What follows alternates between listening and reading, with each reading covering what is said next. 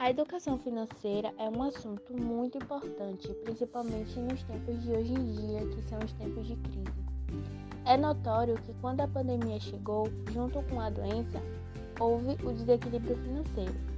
E para ajudar a solucionar isso, a gente poderia começar anotando nossas finanças, fazendo um levantamento de todas as despesas mensais, levando por base os últimos meses de consumo a gente pode também colocar em um papel o valor médio de nossas contas e a data de vencimento.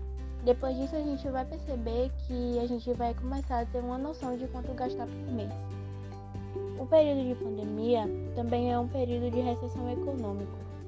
Todo mundo está passando por dificuldade e é necessário que a gente aprenda a dominar no as nossas finanças.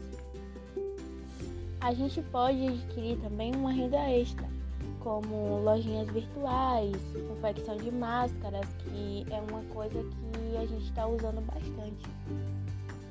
Para um planejamento financeiro, que é um guia para organizar corretamente o nosso dinheiro, controlando gastos e ganhos, o, o tanto que entra, o tanto que sai, a gente pode definir nossa, nossas prioridades listar os nossos objetivos, estabelecer um orçamento pessoal e investir com sabedoria.